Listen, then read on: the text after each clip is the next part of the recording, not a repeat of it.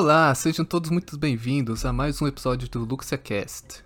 Hoje eu estou aqui, eu, André, estou tomando lugar temporariamente do Sorium pra gente falar de um marco na história da animação, que foi Anfíbia. Junto comigo, eu estou acompanhado de Julia Lee, Olá, pessoal. Olha eu de novo aqui. Ninja Oiê!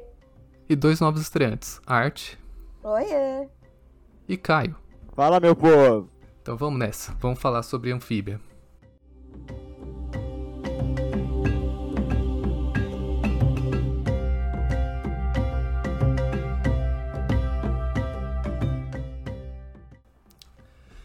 Pra quem não sabe, Anfíbia é um desenho da Disney que estreou em 2019 e passou até 2022. E é uma história sobre Annie Bunchoi, uma tailandesa americana, que ela acabou parando no mundo de Anfíbia, que é povoada por rãs antropomórficas, e ela tem que achar o caminho pra casa.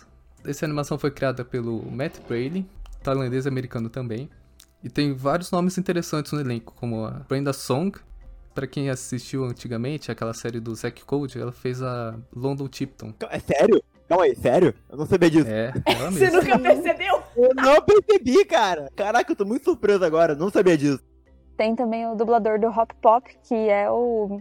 Como é que ele chama mesmo? Bill Farmer. Bill Farmer. Ele é a voz do Pateta. Ele é uma lenda no- na Disney. Ele faz pateta desde os anos 80. E o Pluto também.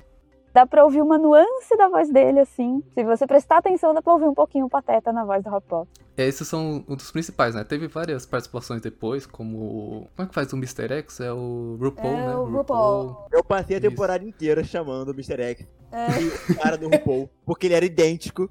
ele é igual, ele é igual. O King Andrews é um dublador famoso dos Estados Unidos também, que eu esqueci o nome dele agora. É o Keith David. Ele fez o vilão de Princesa e o Sapo Facilier. Uh, Só os gigantes. Exatamente. E é engraçado a gente pensar em Anfíbia, porque, pra quem assistiu, é uma série bem engraçada, bem colorida. despretensiosa. Isso, boa, boa palavra. Mas não era pra ser sempre assim. É, o Matt, quando ele tava pensando ainda, ele tinha acabado de assistir Over the Garden Wall, né? É, O Segredo Além de Jardim. Obra de arte. isso. Aí ele tava muito inspirado, ele queria fazer uma coisa bem parecida, assim, é uma coisa mais sombria, de uma temporada só. Depois que ele começou a produção, aí eles acabaram mudando esse tom porque a gente conhece agora.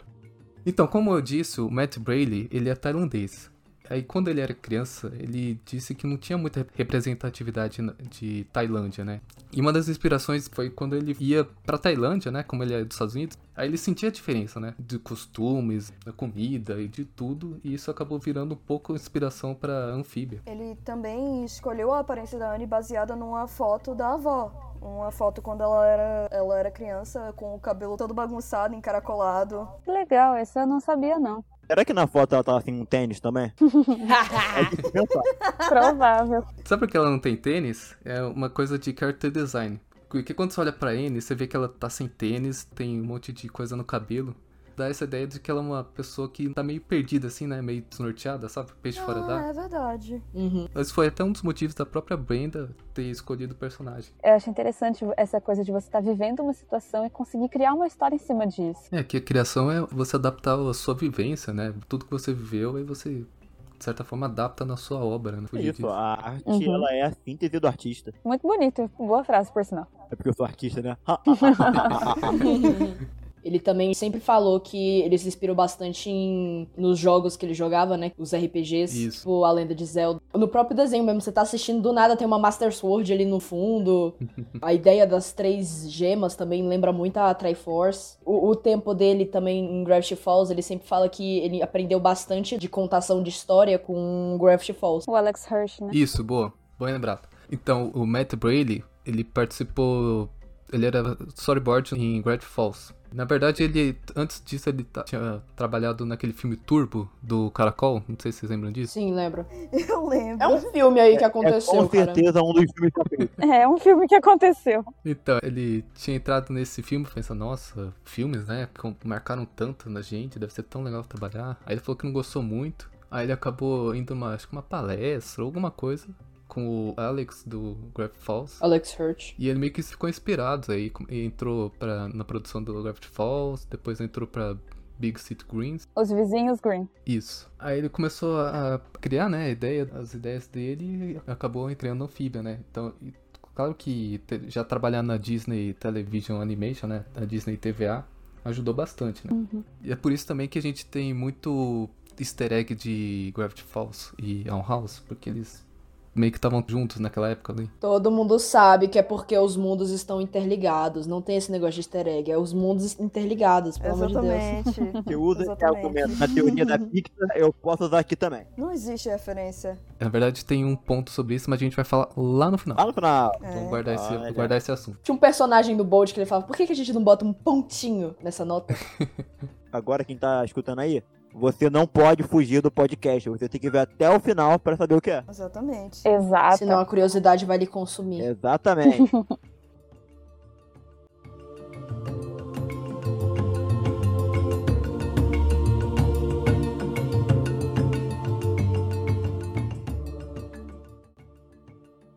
A partir de agora pode ter spoilers. Então, se você não, não assistiu, vai lá, assista agora. Pare, assista. Tem todos na Luxia Subs e vem aqui depois. Assista, assista agora, assista. Assista. Então vamos começar falando sobre Amphibia em si, né? Vamos começar primeiro pela primeira temporada. Que começou com Anne or Beast, Anor Beast, yeah. terminou com Reunion. Nossa, Reunion. Reunion. Bom, então, primeira temporada, a desculpa da temporada é que a Anne tem que ficar presa na, em Wartwood, né, o vilarejo da família Planter, que é a família que acolhe ela quando ela entra no mundo de Anfíbia. Ah, aliás, tem outra curiosidade. Anfíbia se chama Amphibiland, né? Se você tem um piloto aí vagando na internet e tem o nome de Amphibiland. Só que não foi escolhido por problemas judiciais. É, tem uma menção quando o pai Fala. fala. Isso é na terceira temporada. Primeiro episódio. fala, tipo, você quer dizer que tem sapos vivendo nesse mundo alternativo chamado Anfibilândia? E se você for no Disney Plus e você for lá ver Anfíbia, Ah, tá escrito Anfibilândia. Em português, Brasil. É escrito em português Anfibilândia, pelo amor de Deus. Enfim, ela tá em Art- Wartwood, aí ela não pode sair de lá porque a desculpa é que tá com problema de clima e não pode sair da região por uns três meses. As montanhas estão congeladas, não dá pra passar. Isso é meio engraçado, porque o criador ele falou que tem se baseia em RPG, e isso é totalmente uma desculpa de RPG. 200%. Sim, sim, eu já joguei RPG e o meu mestre meteu um- uma desculpa parecida com essa. O famoso você não pode passar, tá tendo um apagão na Isso cidade. aí, vai dar minha volta. Em pleno dia. Anfíbia foi muito inspirado por RPG mesmo. Jogou muito RPG. Aliás, ele é um cara bem legal, assim. Se vocês puderem assistir uma entrevista dele, tem várias na internet. Sim, o Mate é super carismático. Gente finíssima. Sim, ele é muito legal. Ela tem que ficar lá, então é uma desculpa narrativa pra gente poder conhecer o mundo de Anfíbia, né?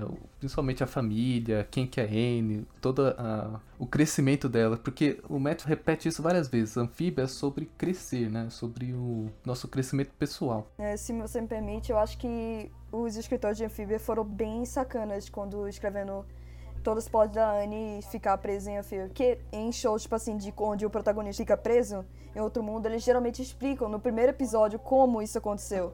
Mas em Anfíbia, eles não explicam o mistério da caixa de música por muito tempo. Isso meio que permite que o espectador fique Imaginando. fique mais familiarizado com esse mundo e acabe assistindo mais, mesmo depois do mistério já ser explicado. Eles também usaram essa primeira temporada pra construir os relacionamentos, né, da Anne com não só com os Planters, mas com toda a vilinha de Wartwood, né? E consequentemente fez a gente se importar com os personagens, né, só pra ele chegar no reunião e pá!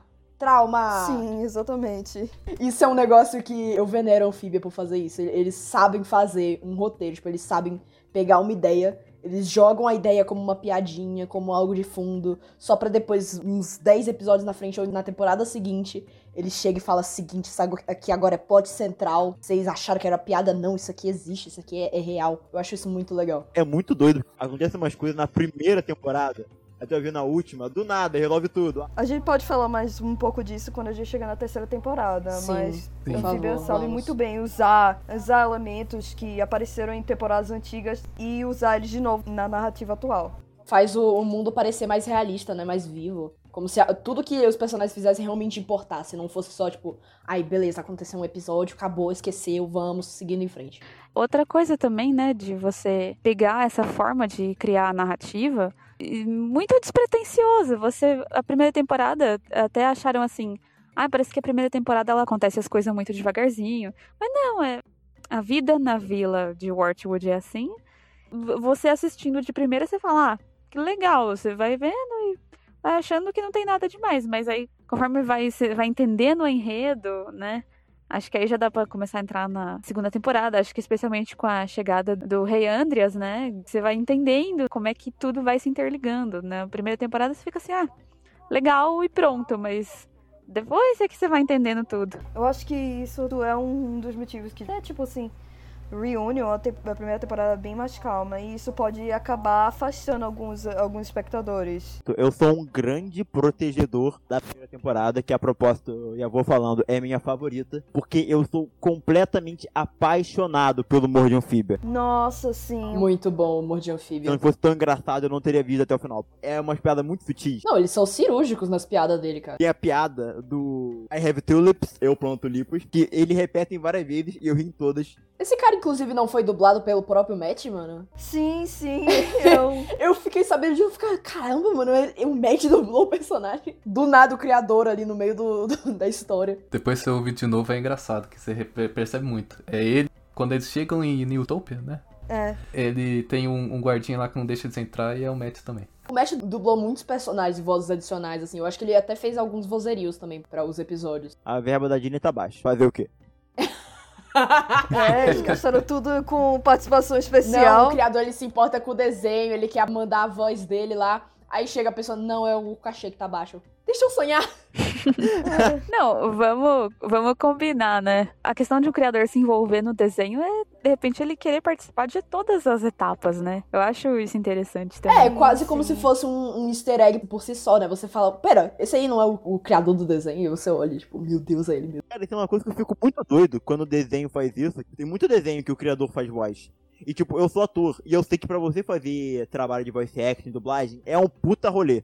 É uns três anos de curso. Eu pergunto, cara, Uhum. galera, eles fazem o curso, Eu vou começar minha faculdade agora, e tipo assim, são quatro anos pra eu me formar em, em teatro pra poder ser uma dubladora. É um rolê de ma- maior, gigante. e os caras, eles não fazem uma dublagem mais ou menos, eles fazem uma muito boa, tá ligado? O próprio Alex, que faz Gravity Falls, ele faz um personagem muito bem feito, então é bem doido. O Alex dublava metade do cast de Gravity Falls. Simplesmente o Alex é um deus. Ele dubla dois personagens da Casa Coruja, e os dois personagens já interagiram. E é simplesmente o cara falando com si mesmo. O monstro, o monstro. Sensacional. Ele é o Grant Costane e o, É. e o Sus, né? Do Gravity Falls. Sim, além de todos os outros que ele dubla. Além do o- Bill. Tem uma outra curiosidade também. O Alex participa de um episódio especial do, do Falls. De anfíbia, anfíbia, né? né? O Wax Museum, o Museu de Cera. Ah, isso. Ah, que fazem Gravity Falls. Ah, meu óbvio, que é que- aquele que faz. Um detalhe também, eu acho que merece uma menção aqui. Os dubladores do Sprig e da Polly. A Polly tem umas tiradas maravilhosas e o Sprig também tem uma extensão vocal incrível. Sim. São dubladores, eu não conheço, não lembro de ver outros trabalhos deles, mas, cara, sensacional. Cara, esse tem outro ponto muito bom. O trio, o quarteto, né? Porque o hop hop, ele é muito bom, tá ligado? Sim, eles são a coração, né, da série. Eles são bem únicos também. Cada um tem a sua personalidade, você consegue, tipo, distinguir quem é quem. Eu amo todos. Um pouquinho menos do Spring, eu acho ele meio chato. Mas tirando ele, tipo, nossa, Polly, Hop Hop, eu amo todos. Perguntando, eu gostaria de dizer uma coisa que o Caio comentou que eu acho que é isso mesmo. A primeira temporada é muito engraçada, cara. Sim, sim. Eu tava revendo recentemente, aí eu ria tanto do- desses episódios, que eu, que eu não ri tanto dos outros da segunda e da terceira, apesar de eu gostar mais da segunda. Mas sim, depois a gente chega nisso. Tem toda uma questão de meio que acabar com a mágica, mas é, a questão é que quando a Disney aprovou a animação, ela obviamente queria que fosse uma animação mais pra criança, que pudesse ser repetida sem parar na TV, né? Então por isso que é- as histórias não, são, Sim. não tem tanta continuidade como vai ter Os depois. primeiros episódios, de- ah, tipo, a primeira temporada, pra falar a verdade, ela é mais desconexa, você pode, tipo, assistir os episódios meio que fora de ordem, não tem muito problema. Justamente porque a Disney queria captar o público. E ela também não queria ter que se preocupar, tipo, é, dia 5 a gente vai começar com o primeiro episódio, dia 6 o próximo episódio. E aí alguém que chega no dia 7 não vai entender nada, porque já tá no terceiro, tá ligado? Sim, isso é comum, né? Pro... Então a primeira temporada era mais pra, tipo, juntar o público. E aí a segunda e a terceira pra dar depressão, né? Pra quem cometeu o erro de cair na, Exatamente. na armadilha. Caiu na armadilha, agora vai sofrer. Mentira, depressão não, dá, dá quentinho no coração. Eu senti quentinho no coração, não depressão. Nossa, eu fiquei muito depressiva. Anfíbia é a minha terapia, mas também é a razão de eu precisar de terapia, gente. Junto com a Casa Coruja, mas enfim. Mesmo essa limitação que, que qualquer estúdio vai botar, porque obviamente é uma aposta, né? Você não sabe se vai dar certo ou não. Mas o Matt, ele consegue colocar easter eggzinho assim, ó, umas pontinhas de roteiro assim. É, Eu acho isso muito bom que ele consegue seguir isso até o final. Por exemplo, o episódio, sei lá, que eles vão pro bazar porque a Anne quer descobrir sobre a caixa de, de música. Tá toda lá a história no bazar, que eles vão lá, exploram e tal. Aí no finalzinho, aí, aí o Hop Pop esconde a, a caixa de músicas. Pra quem se você não assistiu depois, não, não importa, mas depois vai ter toda uma relevância mais tarde. É, ele planta sementinhas, né, com o passado Sim, sim. do enredo. Isso é muito bom, porque ele conseguiu superar essa limitação que o estúdio deve ter posto pra ele, obviamente, porque ele. Primeiro show dele, então ele é muito novo, né? O estúdio pegou mais em cima. Mas ele conseguiu deixar uma, uma marca dele. Isso que pra mim é o que uma das coisas que eu mais gostei de Anfíbia, além da- do próprio humor e dos personagens principais. Você falou do- dos personagens também, uma coisa que me chama muita atenção em Anfíbia é o, o quão cada personagem se destaca em questão de personalidade, paleta e tudo mais. Tem, tem muitos personagens, assim, que eles aparecem em um episódio, mas tem uma fandom atrás deles, assim. Eu sou muito fã da Ivy, por exemplo, que ela é uma personagem, assim, mais secundária. Todos os personagens de Watchwood, de Tritopia depois, né? Todos eles têm o, o- a, su- sua própria personalidade que difere uma da outra e você consegue, tipo, lembrar qual que é, sem, sem muitos problemas. Eu acho isso muito legal de Anfíbia. Cada personagem tem, tem as suas peculiaridades. Um foco muito grande que eu tenho é na, na veinha. Ah, Mr. É a Crocker. É muito legal. E aí, quando é revelado que ela é uma espiã, cara, pelo amor de Deus. Nessa temporada tem episódios muito bons que o próprio Matt ele menciona várias vezes, que são dois em especial. Toad Tex. Toad Tex é aquele que os, os sapos né, vão pra vila e pegar o imposto. Aí a Anne, foi a primeira vez que a Anne ela se sobrepõe, né? Ela, ela supera essa timidez dela, essa autodepreciação e ela se impõe pela primeira vez. Esse aqui é um episódio muito marcante pro Matt. É um episódio muito bom também. E o próprio Reunion, Nossa, que Reunion. Reunion mostrou assim, ó, o que, que é anfíbia. Uma covardia, cara. Eu tava tipo, ai, o desenho dos sapinhos, chega a reunião. Sim, Um, um soco no meu estômago, pelo amor de Deus. Exatamente. Começou a tocar música, eu não me aguentei, velho, pelo amor de Deus. Acho que foi o primeiro episódio, tipo assim, que mostrou o potencial que Anfíbia tinha de não ser uma, um desenho serializado, né? Como a gente mencionou. Que, tipo assim, que você podia assistir qualquer episódio fora de ordem e tava tudo bem. Não, Re- Reunion é, tipo, um, um dos top episódios, assim, que, que eu tenho na, na minha listinha pessoal, porque foi aí que ele deixou de ser um, um desenho, tipo, bobinho, de sapos pra mim, e começou a ser realmente um negócio que tinha potencial, que eu tava sentindo que ia ser algo grande.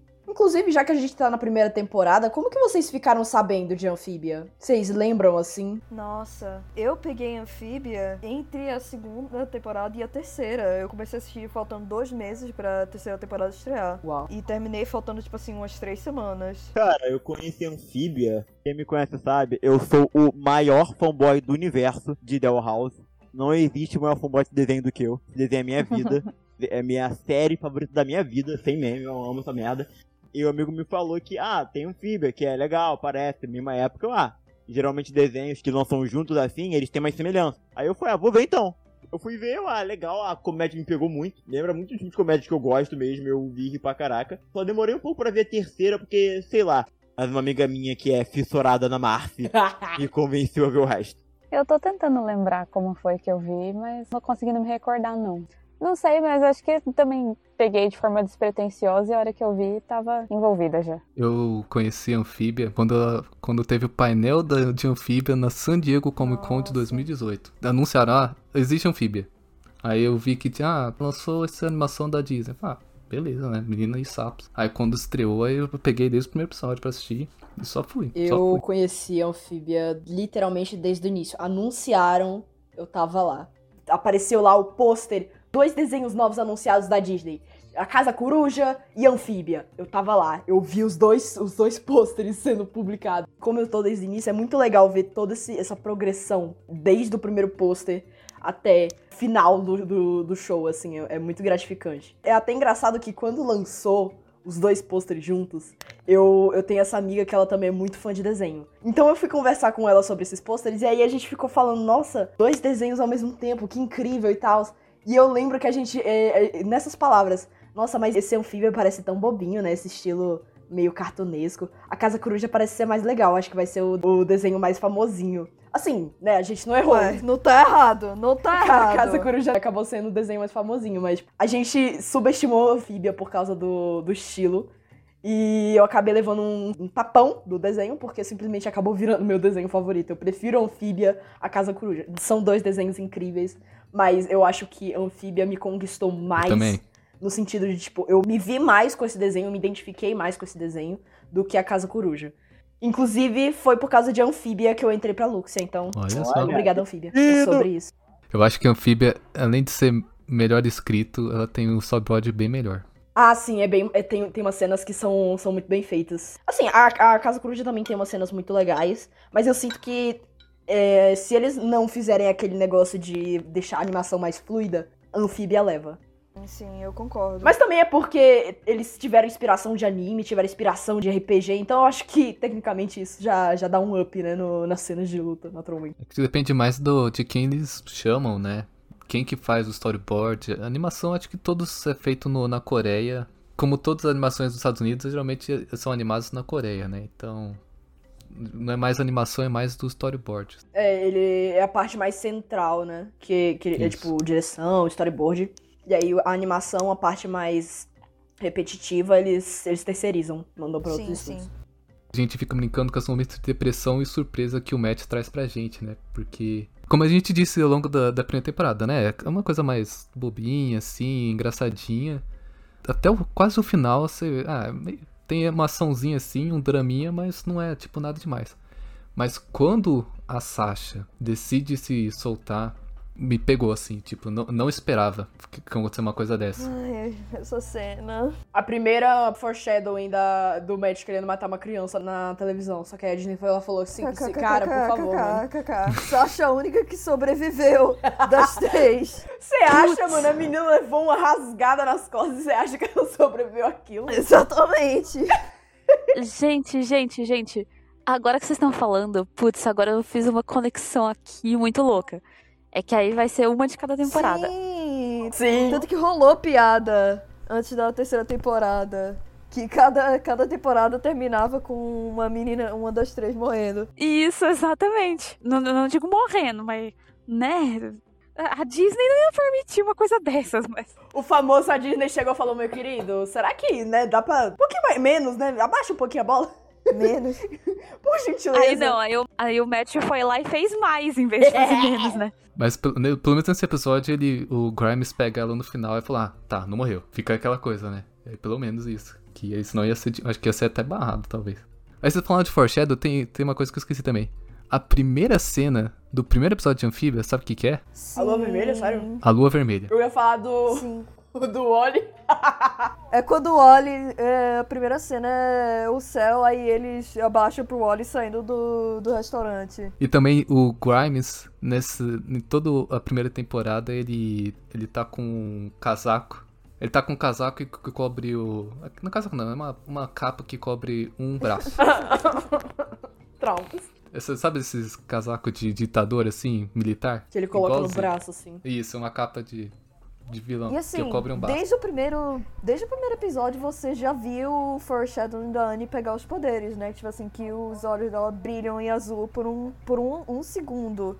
É, todas as três, na verdade, na introdução delas, o, o olho brilhou rapidinho. É só porque a da Anne foi o mais discreto. Acho que o da, da Sasha foi, foi um pouco mais, mais, mais depois. É, o da, o da Anne foi acho que o mais discreto. Aí depois teve na segunda temporada que ela foi mais azulzinha e o povo fala, hum, ai, ela brilhou os olhinhos. Aí quem não percebeu antes, agora percebeu, né? Você acha que quando abre o, o brilho olho da, da Anne, você acha, nossa, deve ser problema de, da animação. É, era um né? negócio tão. Bugou que foi de preto pra um azul meio escuro, né? Aí a gente fica tipo, será? Será? Será que foi? Aí você não acha que é e no futuro você descobre que a mina vira um super saiyajin, foda-se. Incrível. O legal, uma coisa que eu acho muito legal de animação é que como é, é- como tudo é feito do zero, qualquer detalhe fora do lugar, você já pode, tipo, pode ser intencional. Sim, sim. Vo- Você não, se você olha o olho da pessoa piscando em uma cor diferente, pode ser tanto um erro, claro, somos humanos, erramos o tempo todo, mas também pode 100% ser um negócio intencional que vai entrar em, em- em vigor assim, mais pra frente, entendeu? Eu lembro que eu vi. Lembro se foi uma entrevista, se foi um vídeo dos criadores de Caverna do Dragão, que eles falam exatamente isso, que na animação, como é tudo desenhado, a imaginação é o limite, tá ligado? Certamente tem suas restrições, mas. Tipo, quer fazer uma coisa, quer fazer a pessoa virar um Super Saiyajin, você vai poder fazer. É legal ver como Anfíbia, ele. o fato dele ser uma animação não é só pra, sei lá, porque é o que tinha pra fazer. É Você vê que essa história não funcionaria se não fosse uma animação. Eu acho legal ver esses, esses desenhos que eles são feitos pra aquele tipo, tá ligado? Me enganaram muito, porque eu tinha certeza absoluta que a Sasha ia ser o vilão final. Que o desenho ia ser sobre a amizade tóxica, porque, né? A Sasha e a garota obrigaram a, a protagonista a roubar uma caixa. É, mas de um certo grau até que foi, né? Quebrei minha cara. Detestei a Sasha o, o- o desenho inteiro. Não gosto dela. Como Tô assim? nem aí. Nossa. Eu não gosto da amo a Sasha. Minha amiga viciada na Sasha. Beijo, Nath. Eu tenho sentimentos conflitantes com a, Sasha porque a, quando ela apareceu no desenho pela primeira vez, eu, eu criei um ranço dela, porque ela me lembrava muito uma pessoa do meu passado. Mas aí com o tempo ela foi desenvolvendo e aí eu fui gostando mais dela. Nossa, eu amo a Sasha. Não foi só você que teve uma Sasha na vida. O, a Sasha foi inspirada num dos amigos do Hum, Matt de infância. será que era amigo mesmo? Oi? E. Não, ele falou, ele falou que, que, era, que ele não era uma pessoa ruim, né? Ele é só aquela pessoa mais incisiva, né? Meio dura. É o jeito da pessoa, né? Não é que ela seja ruim do mal. Mas é claro que quando você vai fazer na ficção, aí você exagera tudo, né? Mas enfim. Na terceira temporada, quando eles revelam que a Sasha tem pais divorciados, o Matt falou que isso foi intencional. Que, tipo assim, que a Sasha, ela é controladora por causa disso. Que é tipo assim, ela não conseguiu manter os pais juntos, então ela tenta controlar tudo na vida dela. Uhum. Momento, Freud explica. Sasha, psicologia. No, no final ela vira psicóloga, né? Eles mencionam isso. Ela virou psicóloga no Escola final. de criança. É. É sempre as mais traumatizadas, né, mano? Incrível.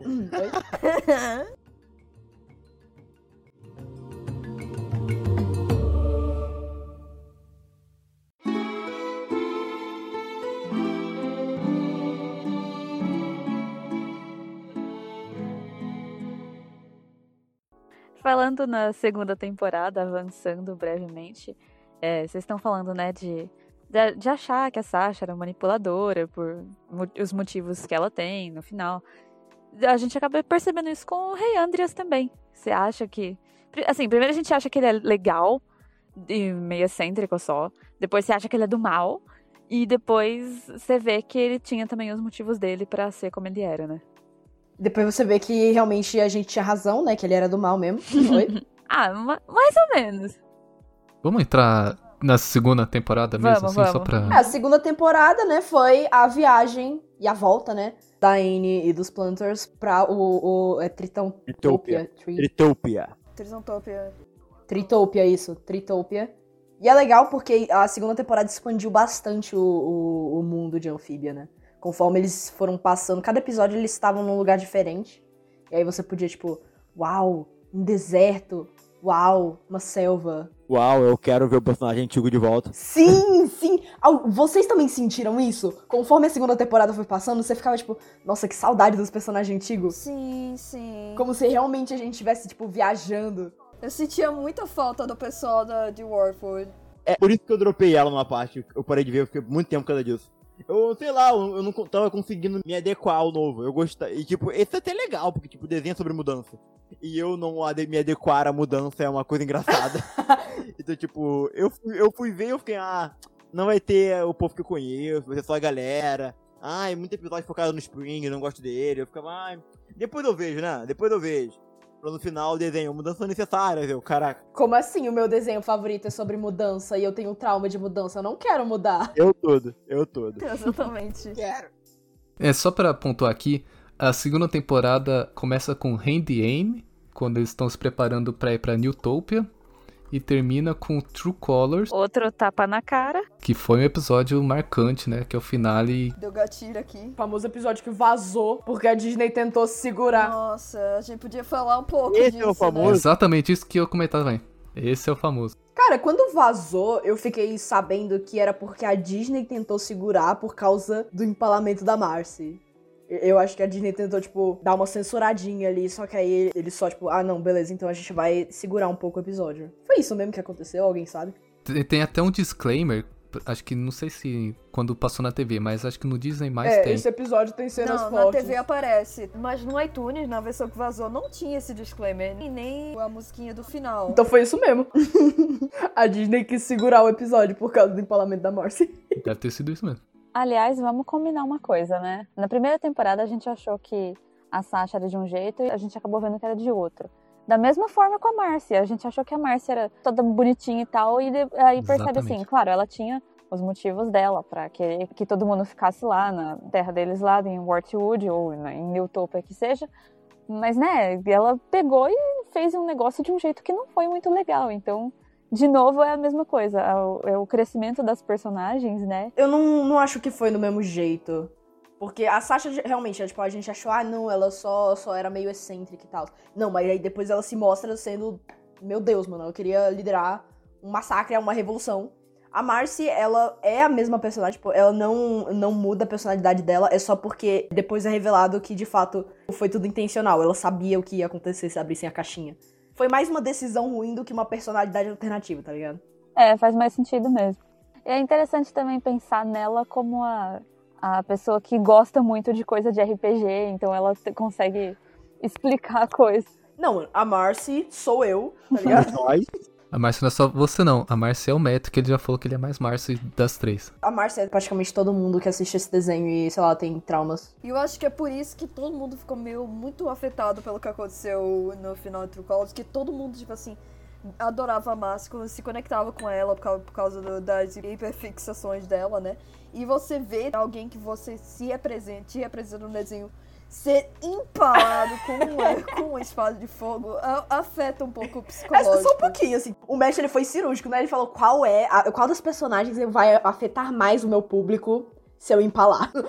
Exatamente. Ele fez uma apresentação, assim, de slides, foi analisando, assim, os prós e contras. Lembrando ainda que é um desenho da Disney, como é que aprovaram isso? É um desenho infantil, hein, gente? É um desenho de criança. Hum. Diferente do, do Reunion, né? Que logo após a, a Sasha cair, o Grimes pega ela.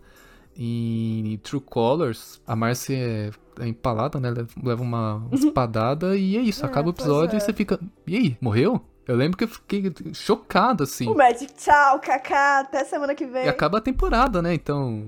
Exatamente. Não é até semana que vem, é até o ano que vem ou depois. Eu, se não me engano, foi... Foi em maio, foi primeiro de maio. A terceira temporada começou, acho que foi no Natal do, do mesmo ano, não foi? Não, foi um pouco antes do Natal, foi de novembro, novembro. Foi, é, foi setembro, por aí. Então ficou uns meses aí a gente chorando, É. né? Traumatizado. E até teve todos os problemas com a Disney que eles lançaram um clipe logo depois com, com- mostrando que a Marcy tinha virado aquele a Darcy, Foi né, a depois. abertura da terceira temporada. na Isso, San foi tipo um dia ou horas depois, porque senão ia, ia ser um choque, né? Ia ser o primeiro Ah, personagem morto. verdade! Que acabou o episódio, aí eles falaram, tipo, e agora um teaser. E aí mostrava o. Sim. É. É, foi exatamente isso. Foi só pra não ficar esse choque, né? Porque senão ser o- a gente ia achar que ia ser o primeiro personagem morto em tela pela Disney, sabe? Sim, eu acho que foi justamente por causa disso que eles botaram, porque a Disney chegou e falou assim, mano, querido, tipo, beleza, você não vai matá-lo de verdade, mas se- eles vão ficar alguns meses sem saber disso, sabe? matar personagem é, é muito Disney anos 2000 só. A gente já sai, sai desse ponto. Não estamos no Tarzan, não estamos com o de Notre Dame. Eu acho muito engraçado que, tipo, eu tava conversando com uns amigos esses dias e a gente tava discutindo sobre o último episódio da Casa Coruja. Que no momento que a gente tá gravando isso aqui, é um dia antes do episódio da season Não, final. não, pô. é- Não é nem um dia, só tipo quatro horas antes. A gente tá com muito medo do que vai acontecer. Eu acho que eu posso falar por todos com relação a isso. Nossa Eu tava falando com meus amigos, a gente começou a comparar. Eu acho que isso não é muito difícil, né? Todo mundo meio que compara Anfíbia com a Casa Coruja. E aí eu lembro que eles falam, tipo, não, mas Anfíbia é um desenho mais de criança e não sei o que, ele é todo colorido e tal. Tá, mas qual foi o desenho que empalou uma criança, assim, ao vivo e a cores, velho? Qual deles? Exatamente. A Casa Coruja é macabro, beleza, mas Anfíbia empalou uma criança. O criador de Anfíbia já falou que ele sabia que ele queria três temporadas e ponto. Então, como ele sabia que tinha três temporadas e a terceira já tava confirmada, ele falou: foda-se, vou matar uma garota inteira, tô nem aí. Kaká, faquinha. E ele ainda fez piada, né, na terceira temporada com isso. KKKKK. Eu senti coisinho quando aquela cena aconteceu, mano. Eu senti coisinho. Eu acho que eu fui o único que vibrou quando a mina foi empalada. Desculpa, eu achei muito legal. Eu não vibrei porque eu já sabia. Eu, acho que. Eu gritei. Trucolas foi o, o motivo de eu assistir Amphibia. Acho que muita gente chegou aí no fã de Amphibia por causa de True Colors, por causa de tudo isso da Marcy. É que foi um choque, né? Porque na teoria a Marcy é uma das protagonistas. Sim. Então tem aquela, aquela piada da armadura de plot, né? Quando você é um protagonista, você tem essa armadura. Só que aí o fato do Matt simplesmente falou, kaká, faquinha aqui ó, na, na Marcy. Todo mundo entrou em choque. Porque ele falou, beleza, agora qualquer personagem pode morrer. Mas Simplesmente. eu gostei muito disso, porque, cara, eu sabia que ela não ia morrer. Então eu pensei, como é que ele vai contornar isso? Eu fiquei empolgado pra terceira temporada por causa disso. E como é que ele vai contornar uma literal facada que atravessou a garota? No final, deu uma contornada muito boa, mas isso aí, ó, terceira temporada, a gente chega lá. Então, segunda temporada, Eu vou reclamar em uma segunda temporada. Posso reclamar? Tô liberado? Reclame, reclame. Pode, reclame. Eu acho ela muito lenta. Eu acho ela muito arrastada no começo dela. Você jura? Sério? Juro, é. Cara, pra mim é o, é o oposto. Pra mim, a partir de, de Marcy at the Gate, Marcy nos portões, fica muito, muito rápida. E tipo assim, eu não sei porque se foi porque eu maratonei tudo num dia só, depois de Marcy at the Gate, mas eu achei muito rápida. sei lá, tipo, passa episódio na vila, uns três episódios, aí vão pra estrada. Seis episódios na estrada, aí vão pra Tritopia. Cinco episódios em Tritopia, aí o desfecho, tá ligado? É muito episódio pra pouca coisa acontecendo. Tipo, são cinco episódios, mas esse resume em uma viagem. Pelo fato de não ter os personagens que a gente já estava conhecendo e já tinham galera da vila, eu achei meio arrastado pra mim. Fiquei, ah, legal. Vila de gente minúscula, legal. Mas eu acho que é justamente isso que ele queria fazer, porque aí dá essa impressão de, tipo, quando você tá viajando, você sente saudade de casa. Eu acho que isso aí foi proposital. eu entendo o ponto do Caio. O que acontece é assim, eu, como eu fui rever recentemente, eu percebi um monte de diferença. Principalmente da primeira pra segunda, que até o estilo da animação, o traço, eles devem ter mudado algum estúdio, alguma coisa assim na produção. Que a segunda temporada tá mais pra terceira. Que eu acho que como ele foi renovado pra segunda, deve ter conseguido a terceira, então ele já pensou nas duas de uma vez, eu acho. Então o, o plot, né, avança muito mais na segunda do que na primeira, né? E, e você falou do Marcy at the Gates, eu tava pegando assim pra rever. Depois do at the Gates, tem quase todos os episódios seguintes tem alguma coisa que vai ser relevante pra depois, sabe? Tipo os templos, os templos são muito legais. Não sei como você não gostou dos Nossa, templos. os episódios do templo. Os episódios de tempo são muito bons. Aliás, eu esqueci de outra coisa, outra curiosidade, rapidinho. O Matt vendeu Anfíbia como se fosse uma garota que foi mundo de sapos, tipo o Senhor dos Anéis. Então é muito inspirado no Senhor dos Anéis. Você falou de, de- do Matt vendendo anfíbia pra Disney. É, vocês já viram as concept art de anfíbia? Tipo, as primeiras? Já, a Anne tinha cabelo azul. Eu acho tão fofinho. Tem uma que é a, a Anne com o braço cruzado assim por um sapo, que ele tá bravo, e aí tem uns sapinhos pequenos atrás dela. Eu acho essa concept art tão fofinha, gente. Só queria mencionar mesmo. Porque é muito bonitinho o, o estilo, assim. A Anne Beta, cara, muito fofinha ela. Eu queria, tipo, uma fanart de alguém refazendo todos os personagens principais no estilo do Beta, mano. Cara, esse Beto, ele lembra muito o Hilda, não sei porquê. Eu olho e me lembra Hilda. Sim, por- é justamente por causa que o cabelo dela é azul, provavelmente. É porque é azul. e é meio livro infantil também. Mas eu entendo por que, que eles, por que, que eles deixaram esse estilo pra trás. Por causa que, tipo, imagina. Imagina um True Colors naquele estilo, não dá certo. É, pois é. E lembra que eu falei, né? O Matt sempre pensou em ser uma coisa mais sombria, assim, né? Aí eu lembrei de um detalhe aqui, né? Vocês estão falando que as temporadas foram sendo pensadas aos poucos e tal. Ah, agora eu vou fazer isso, agora eu vou fazer aquilo. Eu podia jurar que o, o, o enredo todo já tinha sido pensado de uma vez. Eu posso estar errada, mas. Eu acho que Não. foi. Não, não. É, Isso é uma boa. Isso, isso é o que ele falou. Que desde o começo da, da produção ele já tinha um final na mente dele. Ah, sim. uhum. Ele já tinha, tipo assim, a ideia de como ele queria o final. Ele só foi construindo o meio. E ele queria em três arcos, né? Três, Três partes, partes. como ele chama. Na verdade, quando ele tava começando a vender, né? O piloto, ele tinha, principalmente do começo até a Reunion. Ele tinha assim certinho, assim, como ia ser. É, basicamente, como todo projeto, né? Você tem que ter o começo e o fim. Já escritos, né? E aí você vai construindo o meio, Isso. assim. Senão pode ter um desastre, né? Está. Está. Eu falo por experiência. Se você começar um negócio sem saber como você quer terminar, como você quer que aquilo termine, cara, assim, você pode até conseguir terminar, mas vai levar tanto tempo extra, porque você vai ter que ficar refazendo as E coisas. vai ficar uma bagunça. Vai ter horas que você simplesmente não vai saber o que fazer, você vai ficar preso por, sei lá, três meses, porque, enfim, você não, não sabe como seguir em frente. Então sempre é bom você ter a ideia do, do teu projeto, o começo e o fim. E aí, basicamente, talvez ali algumas cenas no meio da, da história, mas principalmente o começo e o fim. Pra você poder ter o ponto A e B e você conseguir montar uma linha bonitinha. A gente fala muito do Matt, mas a gente não pode esquecer que tem toda uma mesa de Sim, roteiristas, sim. depois o pessoal Uhum. do storyboard, então vai variando. Aliás, um salve pra essas pessoas, porque parando pra pensar assim, tanto Anfíbia quanto a Casa Coruja estrearam em 2019, que Não, não, a Casa Coruja atrasou um pouco. A Casa da Coruja foi 2020. É, eles, eles foram aprovados, anunciados, são séries irmãs, basicamente. Os, as dois Isekais da Disney. É, o pacote Isekai. Pacote Zekai. O Isekai, pacote Isekai. É um Isekai bom, o que é bem raro.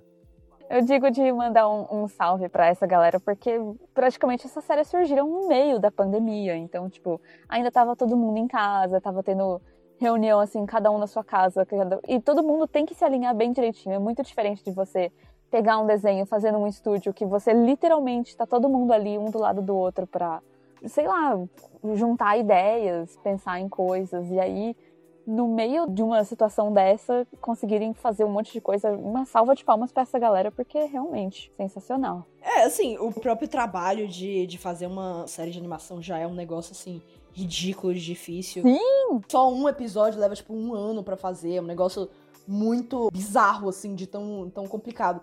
E aí chega simplesmente uma pandemia. E aí, né, os caras falaram: dane-se pandemia, vamos fazer do mesmo jeito. Parabéns, mano. Todo mundo tá de parabéns. Eu sei que a terceira temporada Uhum, foi uhum. toda feita com a pandemia. Na primeira foi entre 2017 sim, até 2018, 19 eles estavam Sim, a fazendo. primeira, a primeira acho que nem tanto. A primeira ainda foi presencial. Aí a segunda. Deve ter sido entre 18 e 19, começo do Acho 20. que a segunda já tava toda pronta antes da É, pandemia. só tava, tipo, no- nos coisas finais, assim, é, efeitos especiais, essas coisas. E aí a terceira, hum, pandemia. A terceira, eu acho que aquela música da quarentena. do- Aquela ali do foi- primeiro episódio, eles ainda não estavam em Não, pandemia não quando tavam. eles Do primeiro ela. episódio. Mas eles começaram a produzir o episódio, ele já era pandemia. É muito engraçado esse. é, tipo, tem um outro desenho também chamado Cleópatra no Espaço. O nome é meio esquisito, mas, gente, por favor, assistam também. É incrível. Tem um episódio que ele é inteiro. Na- n- n- o- basicamente, o que acontece é que a personagem principal ela vai pra um planeta pra recuperar um objeto.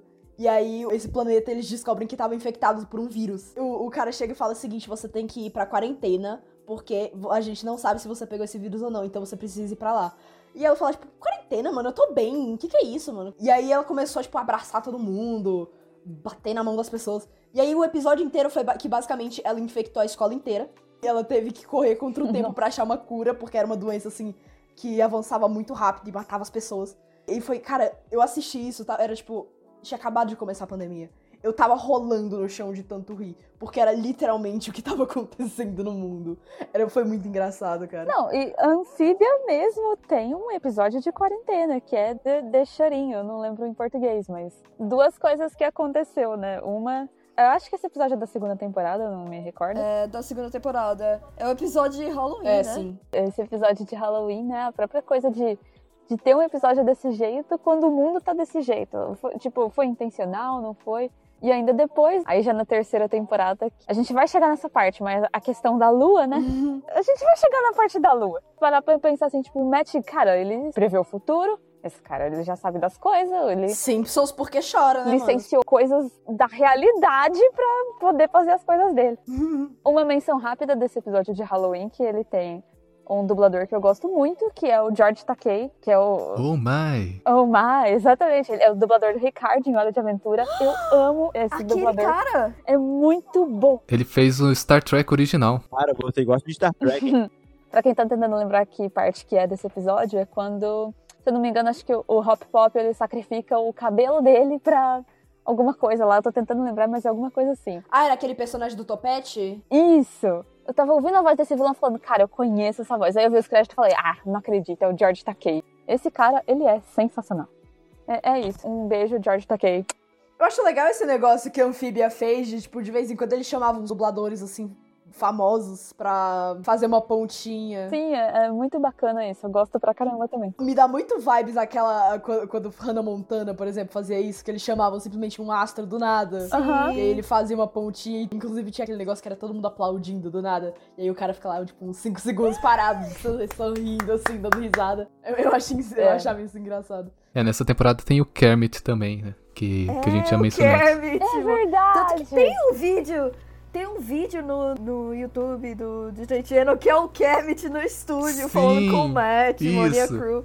É muito legal. Isso na pré-produção, nem tinha lançado ainda. Ele tava fazendo propaganda da, do Anfíbia. Era um que ele tava com uma, uma caixinha do- da calamidade lá. Não, isso é em outra, é outra convenção, é outra Ah. convenção. Tanto que ele apare... o Kermit apareceu em outra convenção. É porque é um sapo, né? E desenho sobre sapo. Aí você vê o, o Matt olhando pro Kermit. Ele olha assim com tanto assim, nossa, verdade, Kermit. Eu tô gostando das suas ideias. Assim. Ele, olha, ele leva tão a sério, é tão legal. Não, eu fico imaginando como que foi, foi feito pra gravar isso. Literalmente tem um cara deitado no chão, assim, ó, atuando com o Kermit. Ele precisa ficar sério pra fazer o vídeo. Isso na mesa de roteiristas, né? Nem tem tipo um espaço assim pro cara. Ele deve estar todo espremido lá embaixo. Cara no chão, todo torto, assim, com a mãozinha pra cima, fazendo o, o Kermit. Nossa. Isso sim é cinema. Ô, gente, peraí, vamos lembrar que o Kermit é um personagem real. Não tem ninguém ali embaixo. O Kermit é o Kermit. Não vamos traumatizar as pessoas, Exatamente, né? é, eu não sei porque a gente tá falando isso, é verdade. Realmente, mano, não sei por que, que a gente começou a falar nisso. Desculpa, não quisemos traumatizar ninguém. Ah, Eu achei legal também essa questão do Kermit. Pra botar o personagem no desenho, fizeram ele no, no estilinho do Kermit, assim, no desenho. Sim. Então, achei genial isso também. É muito bom. Eu, eu, eu sou tão desligado aqui, eu fui assistir o episódio, eu, eu sabia que o Kermit ia aparecer. Eu assisti o episódio inteiro. Eu falei, caramba, mano, mas e o Kermit? eu nem percebi. Ah, e, ne- e nessa segunda temporada que tem o Alex, né? Com o Gravity Falls também, se não me engano. Sim. Sim, no episódio do Museu de Cera. Inclusive, vocês lembram que o, o CD player lá que ele tinha, depois foi revelado que era da, daquela véia lá? Sim, então- Eu fiquei chocada. É isso que a gente tava mencionando sobre a escrita de Anfíbia, né? Eles, eles pegam esse, esse episódio que era, tipo, só pra ser uma referência de, de Gravity Falls e, tipo, colocam coisa que é que, que vai ser mencionada uma temporada depois. Eu acho que o único episódio de Anfíbia que foi tecnicamente um filler foi o Shoren, porque depois eles não mencionam mais nada disso. Tanto é que a Polly também, ela virou um lobisomem naquele episódio. e aí, tipo, dane-se, Verdade, nunca verdade. aconteceu, gente. Seguindo em frente. Eu- o único episódio que, tipo, eu não gosto muito, justamente porque ele é meio isolado do resto. Só pra fechar a segunda temporada, mas eu quero apontar um, um episódio muito marcante também, que é o Hopping Mall, Nossa, eu ia falar, eu ia falar. Qual? quando o Sprig ele menciona pra Anne o que aconteceu com os pais dele naquela Oh, meu varanda, Deus. a luz do luar. Depressão Nossa, em forma de vídeo. Essa cena é tão tocante. Mano, esse episódio me, me marcou tanto, mano. Ele é meu segundo episódio favorito da segunda temporada inteira. Tipo, True Colors primeiro, Hopping Mall segundo. Só por causa da cena do final. É o crescimento do Sprig também ali, né? Que a gente vê a Anne crescendo e tá. Crescendo. O sotaque. crescendo. A gente vê a Anne crescendo e tal. O Sprig também, né? Todos os personagens eles crescem. É, então. Não só fisicamente, né? Porque no final de tudo, praticamente todos os personagens eles mudaram alguma coisa. Uhum. Mas também em questão de personalidade, assim, todos eles aprenderam uns com os outros. Cara, é tão, é tão bonitinho, cara. Eu adoro. Eu, eu adoro Amphibia! Inclusive, você falou do negócio da Anne crescendo. Vocês já notaram que a Anne, no início do, do desenho, ela era uma babaca? Ela era uma Sasha 2? Sim, sim. Que ela fala, tipo, inclusive ela menciona isso, tipo, a amizade você faz tudo por outra pessoa. E aí no final, tipo, ela, ela é uma pessoa completamente diferente.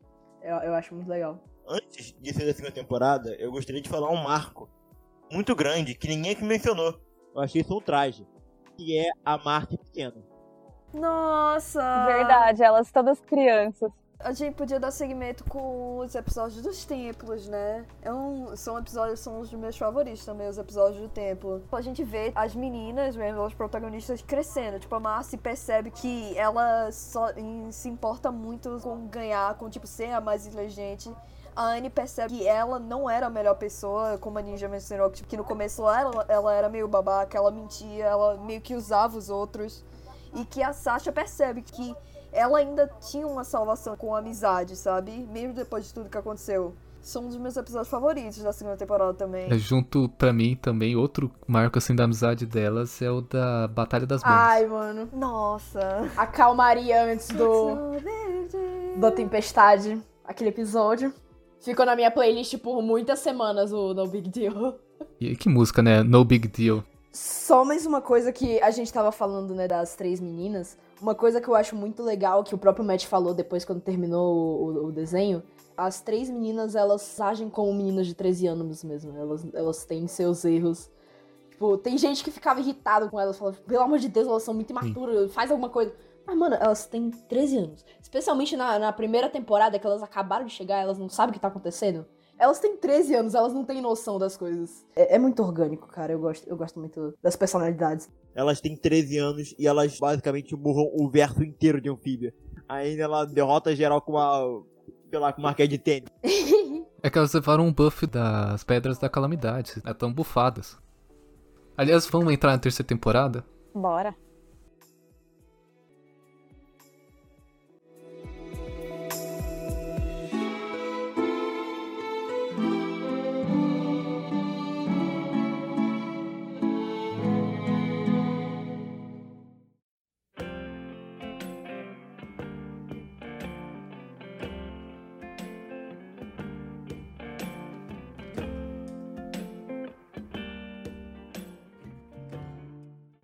A terceira temporada, ela começa com The New Normal, uhum. quando Anne e os Planters estão na Terra, Los Angeles, e termina com The Hardest Thing, o finale, que para mim é um dos melhores finais da, da história das animações. Vamos já mencionar os dubladores famosos que apareceram aí, ó.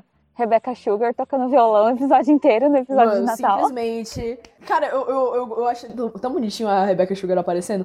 Infelizmente eu sabia que ela ia aparecer, mas eu vi gente que não sabia, e aí teve uma surpresa muito agradável quando ela apareceu do nada cantando. Porque, tipo, cara, tão bonitinho ela cantando lá, você lembra de Steve Universo, você fica tipo, ai meu Deus. Essa terceira temporada teve várias participações especiais, teve. Ah, o Whoopi Goldberg no... como a mãe Omo, é, né? como Mother Home. Quem? A Whoopi Goldberg. Gente, é porque assim, eu costumo assistir as coisas dublado, então eu não reconheço o nome de dublador estadunidense. Mas ela é atriz! A mulher do Mudança de Hábito, galera. Aquele da, da freira lá? Ah, é ela! É! Sim, sim. Que ela é uma freira, começa a cantar. Fez vários filmes de comédia assim. A Whoopi Goldberg, ah, gente. Isso. A que faz a freira principal. Isso. Sim. Porra! Nossa, mano, agora é eu sei. Mother Home, é mãe Oma. Gente. Fora ela. Tem o Mr. X que a gente mencionou, né? Mr. X que é o, o RuPaul. É, o, o RuPaul. O RuPaul. É o RuPaul, com simplesmente. Mr. X. Eu não sabia de nenhuma dessas participações. Eu não sabia, cara. Nessa participação de Conan Will, eu fiquei, nossa, esse cara é o RuPaul. Eu chamei ele de RuPaul a temporada inteira. E falaram, é o RuPaul o quê? A gente teve também. O dublador do Jeeper. E o do, do Hunter também, não é? É, como naquele episódio do The Core and the King. A gente também teve a Nika Noni Rose, que foi a Doutora Jen, que ela foi a Tiana, a princesa Tiana. Não, a dublagem original da Princesa e o Sapo, né? E a gente tem a maior, a mãe do Matt Braley. Apenas, a gente mano, tem a mãe do. Matt Braley dublando a mãe da Anne. Isso. A melhor. A maior. A melhor, a maior, mano. A Anne Braley. Eu acho tão fofinho o sotaque dela, velho. Eu ficava tipo, meu Deus, eu te amo. Quando eu escutei a voz da mãe dela pela primeira vez, eu fiquei, caraca, tá meio diferente, diferente. Não é diferente, é porque a mãe do Matt, ela nasceu na Tailândia, ela se mudou, ela é imigrante tailandesa. É porque ela não é atriz, né? Tem isso também. Não, mas, cara, ela foi sensacional. Maravilhosa. Eu fui estudar a língua tailandesa pra entender o sotaque dele pra ver se tava certo. Eu fiquei, caraca, muito legal. E outro fato muito legal da terceira temporada. Eu gosto muito de cultura de outros países. E o episódio que eles focam na cultura tailandesa é muito da hora. Eu tô fazendo um trabalho na faculdade sobre cultura tailandesa por causa disso. Ah, Thai Field. Sim. Sim. Uhum. Nesse episódio, tanto que eles têm a dubladora tailandesa da Polly como dubladora do original. Ela, ela Não, o que eu vi é que a, a dubladora americana, ela teve que aprender. Ela falou um monte de tailandês, a Polly, no- nesse episódio. Exato. E ela teve a ajuda da dubladora tailandesa. A Polly simplesmente aprendendo tailandês porque ela ficava vendo novela com a mãe da Annie, mano. Cara, esse negócio que a Amphibia fez de. ele- ele, tipo, eles não jogavam representatividade por jogar, eles apresentavam a cultura. Eles, eles não mostravam, eles apresentavam. Eu acho isso muito legal. Minha parte favorita, tipo, da temporada inteira é Planeta Terra. Porque, sei lá, eu gosto dos personagens, ver esse ambiente foi divertido. E a abertura é muito boa. Ela começa com um tiu, tiu, tiu, tiu, tiu, pá, cara, muito bom, velho, muito bom. Sim. Sim, é muito bom. ah. Aí, O, o Ai, encerramento é anime É, completamente. a abertura é diferente, né? A abertura e encerramento dessa temporada é diferente da- das demais. E, e a música do, do encerramento é feita com Sim, samples de sim, frases sim. que eles soltaram ao longo da temporada. Principalmente uma É. muito engraçada que é Not the baby. Um- Uma das frases que, que ela fala, se não me engano, é a Anne falando Polly. Eu eu tenho quase certeza que eu reconheci do episódio que a Anne fala No, Polly, you're just a baby. E falando em Polly, cara, a Polly na terceira temporada pra mim foi um destaque, velho. A Polly com perninhas é a coisa mais fofa Sim. Não, ela simplesmente lacrou todo mundo, velho. do trio dos, dos Planters. Ela é minha favorita, cara. A Polly é maravilhosa. Eu amo muito a Polly.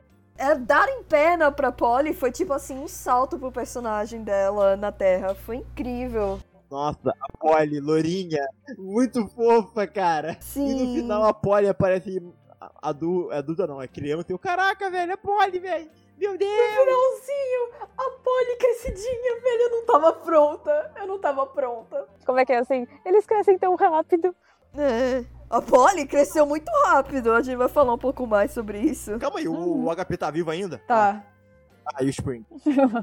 Eu acho que ele deve estar com 88 no, no final. Mas, gente, vocês sabem que o primeiro time skip do episódio final é nove meses só, né? Mas vocês cresceram, cresceram rápido. Só, só, o da, só o da Terra que é 10 anos, mas Ah, o da o de tá. Anfíbia é 9 meses. das São nove meninas, meses. é. Hum.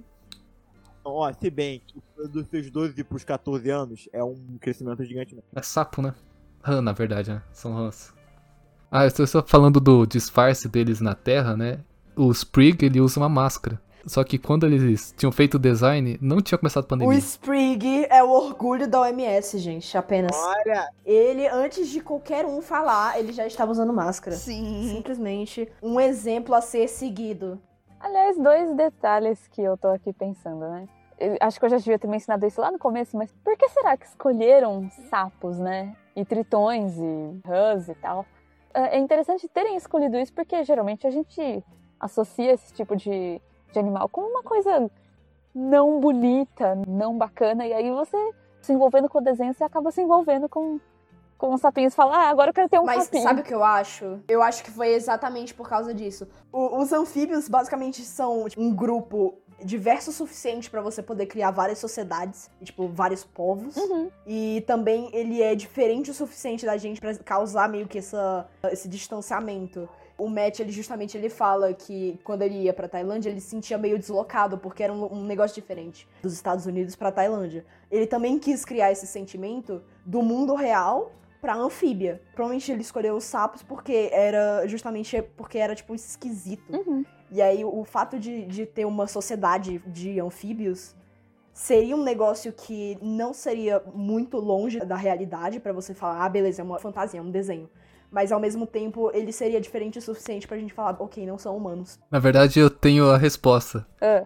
É que, eu- como eu disse, né? Pra ele, anfíbia é sobre crescimento, né? Sobre mudança. Então, Ah. o que animal representa melhor isso que o sapo que passa por toda a metamorfose, né? Do, de girino até virar um sapo, né? É interessante, né? Porque se destaca, né? O, o que, que eu posso fazer pro meu desenho ser diferente o bastante para se destacar e para as pessoas acharem interessante? Porque você vê, ah, personagem gato, cachorro, pássaro, várias outras coisas e sapos, então, tipo, olha que legal, uma coisa para se destacar, achei genial também. E vocês falaram do time skip de nove meses, né? Então, também é um motivo para ser sapos, porque aí, se eles têm um crescimento mais rápido, deu para entender o porquê, né? É uma boa justificativa, porque dependendo do tempo, sapo cresce rápido mesmo, então. Uhum.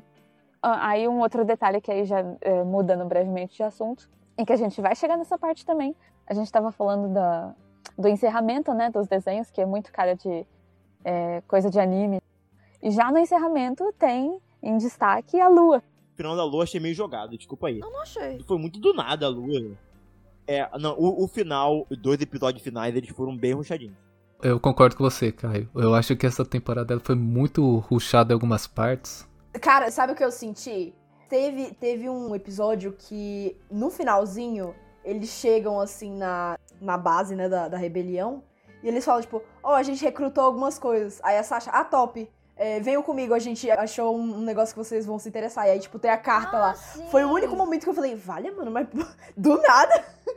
Mas de resto, Foi. assim, eu, tipo. Foi o episódio do. do Tritônio? Acho que foi. Do, do Tritônio? É, uhum. Ah, é, do É, Tritônio, é. sim.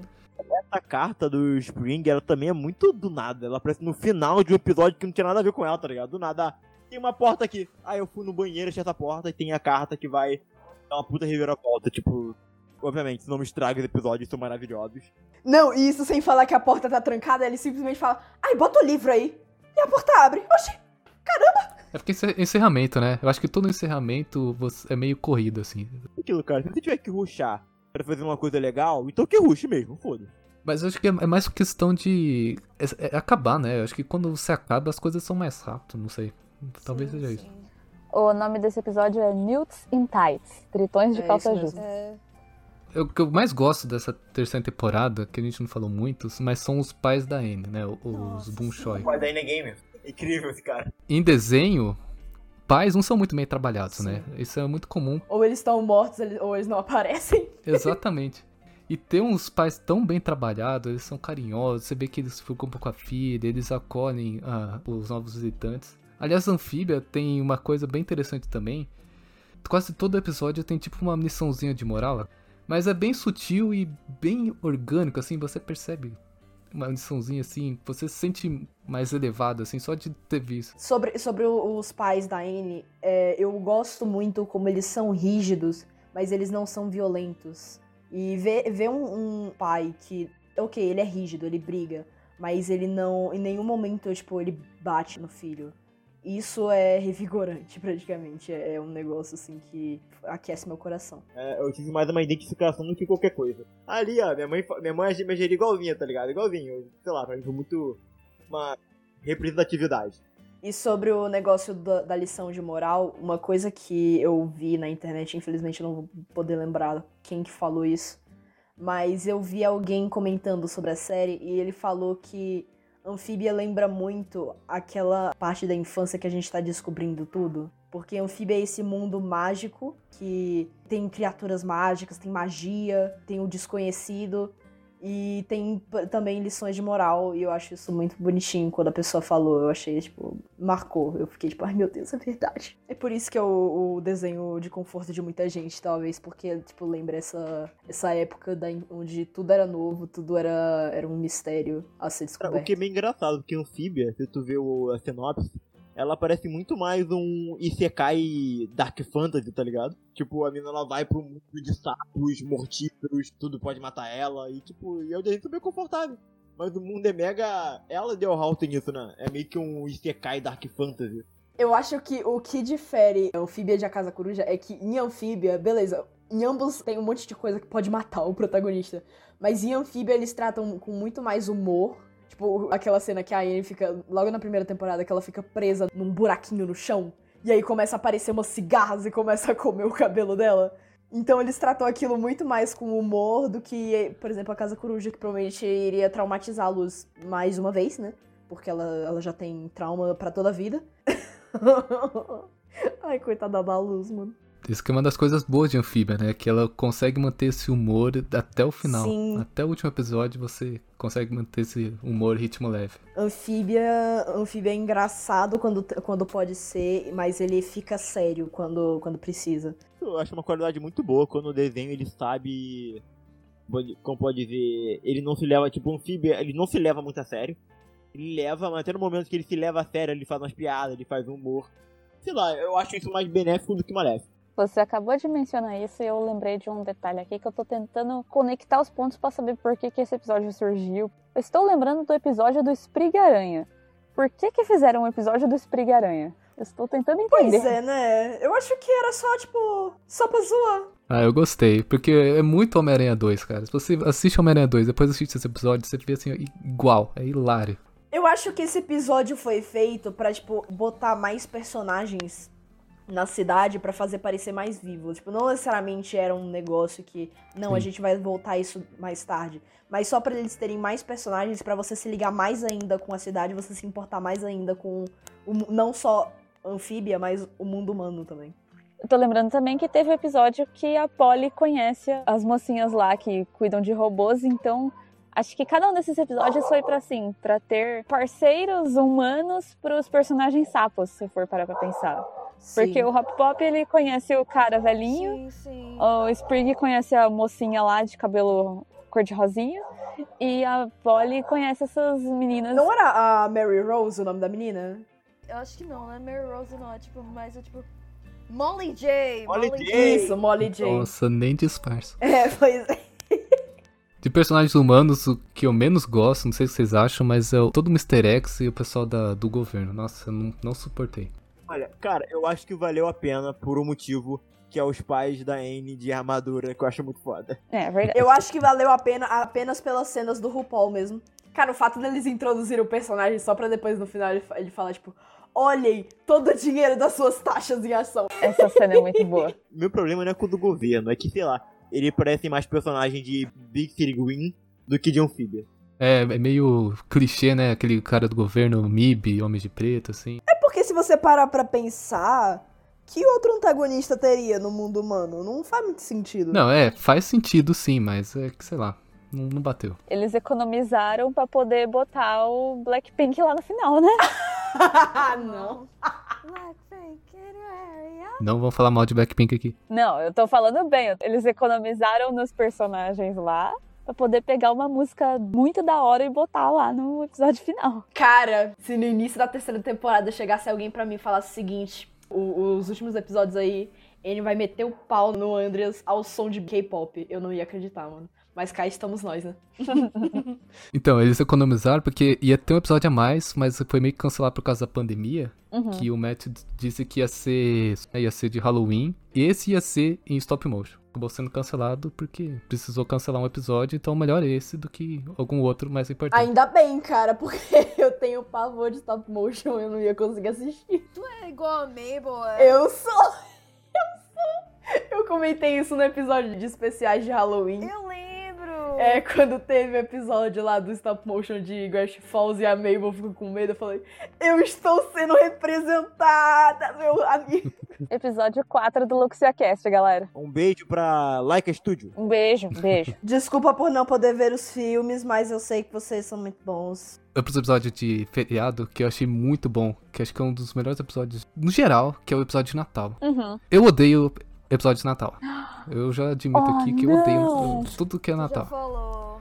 A minha única exceção, Klaus e esse episódio. Nossa, Klaus também. Porque é muito bonito esse episódio. Quando a Anne entrega aquele presente pro Sprig, você, você vê assim, nossa, isso é o Natal. Todo aquele sentimento, assim, nossa, é muito bom esse episódio de Natal. Que se chama Froggy Little Christmas. Natal pra mim é a Rebecca Sugar aparecendo do nada cantando pra mim, mano. Isso pra mim é Natal, tá? Brincadeira. Não foi do nada, tipo, é uma mina branca de óculos usando um violão. Eu olhei na hora, é Rebeca Sugar. Mas, cara, esse episódio, eu ouvi ele pulando. Eu vi ele com o dedinho no pula, pula, pula. Eu achei ele muito chatinho. Nossa. Credo. Nossa, sai daqui, cara. Sai do episódio, sai do episódio. Bloquear aqui, bloquear. Sai, sai, sai. Sai do episódio. Brincadeira, brincadeira. Bloqueado, vou cortar, Brincadeira. cortar. Esse eu não gostei, desculpa. É, sei lá. Eu achei muito bonitinho também quando a mãe da Anne fala sobre o presente de Natal.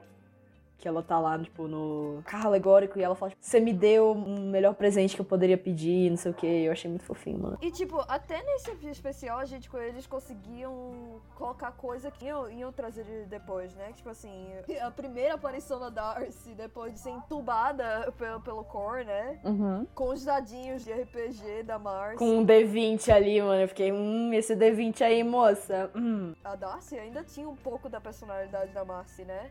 Tem também o negócio das cartas que a Anne escreve pros pais. Da Sasha e da Marcia. Migalhinha de atenção dos, dos pais, que apareceram, coitados. E também tem os créditos, né? Que a gente finalmente vê a mãe da Anne recebendo o presente que ela comprou no Hopping Mall. Que Isso. eu chorei nessa cena. Cara, episódio de Natal me fez lembrar de um negócio que é uma coisa que eu me questionei a metade da temporada depois. Quando a Anne vai pra Anfíbia, o rei, ele simplesmente esquece ela, tá ligado? Ele passa o tempo todo na Terra tentando matar a garota. Ela volta pra Anfíbia e ele só ignora ela. Eu não, não entendi isso muito bem. No início, ele não sabia. Só que aí ela começou a aparecer, aí eu acho que ele já ficou tipo, opa, ela voltou. Ele também estava ocupado com a invasão da Terra também, que era o objetivo principal dele, né? Uhum. Desde o começo. Pra falar a verdade, ele só focou a Anne porque depois o, o Cor foi lá e falou: seguinte, você vai matar ela ou a gente mata. Antes disso, o objetivo era só a invasão. Se a Anne tava viva ou não, não importava. Toda essa parte da rebelião aí. Ah, não sei. Não gostei tanto também. Eu gostei bastante dos episódios da Rebelião, mano, na verdade. Como eu mencionei, né, a Sasha é minha segunda favorita do trio. Ver esse crescimento da Sasha foi muito satisfatório. Tanto que no episódio Commander Anne, eu fiquei muito feliz de ver o crescimento dela. É, o Matt até falou, né, que não só a Anne teve a surpresa de ver a Sasha mudar, né, mas a gente também, né? Nossa, olha só como que ela cresceu, né? Como ela tá diferente, tá responsável. Não, eu, eu não acho essa parte da temporada ruim, eu só. Sei lá, ficam cismando, ficam vários episódios nesse ciclo de acabar com o Angels e tudo mais, já mostra o personagem antigo e. Só que volta a andar depois do episódio dos Olmos. Pra gente entrar também no final que a estratégia da rebelião é ridícula, gente, pelo amor de Deus. Os caras vão invadir o, o palácio de frente. Esse negócio de bater de frente era muito mais uma distração pra eles conseguirem chegar na caixa. Então eu meio que entendo, tanto que era a estratégia do filme favorito da Marcy. Era tipo pra tentar segurar um pouco, dar um tempo assim pra eles conseguirem roubar a caixa, que não deu certo, né? Mas Não, é que podia ter tipo um arqueiro, alguém jogando bomba por cima, qualquer coisa do tipo, mas não, é só a galera indo de frente, assim, batendo de cara pro outro. Guerra em série, em filme. Só serve pra fazer cena legal. Não é pra ser estrategicamente completo. É pra ter cena da hora, pra tu ver o personagem quebrando o outro na porrada, tu ver o robô sendo destruído, é pra isso. Outra coisa que eu queria comentar, cara, é o, o Core, ele é um vilão muito da hora, velho. Eu gostei muito do Core. Sim. sim, muito. Eu, eu sempre achei o Andrews meio bundão. Eu- muito legal. É, o- é o que tava faltando. É que ele é um, é um vilão meio mais racional, né? Mais seco, né? É, tanto é que ele pega a lua e joga no planeta, porque não tô nem aí, né? Se eu vou perder, vai levar todo mundo junto. Simplesmente jogou Majora's Mask e falou, hum, e se, né? Então vamos, por favor, mencionar a Lua. Por quê? No dia que estreou esse episódio, do dia 15 pro dia 16 de maio, justamente a Lua ficou vermelha, teve um eclipse lunar. Nossa. Se foi o match, se foi a Disney, se foi uma jogada de marketing, se foi um alinhamento do universo. Foi a entidade das três gemas, gente. Vocês não entenderam. O Matt é a entidade das três gemas. é- é- Você acha que é só desenho? É claro que não. Claro que não. É oficial, a Disney comprou a lua. Fudeu. Exatamente. Eu não duvido. Eu não duvido, porque a Disney é capaz de qualquer coisa. Eu acho. Sim. Menos ter o apoio dos fãs, né?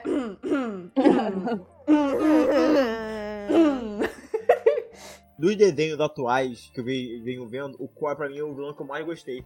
Eu- sei lá, eu queria ver mais do Core. o Koi e o Belos, né? Ah, o Belos é meio mano. Eu acho que o Toff do Star é muito melhor. Esse nome é amaldiçoado. Star. Não falamos de Star, não, não, não. Star, até a terceira temporada era bom. Eu vou defender até o final. A segunda temporada é legal. O resto é resto. Aí voltando. Mas voltando. O Core, ele é o Belos ao contrário. O Belos é o vilão manipulador.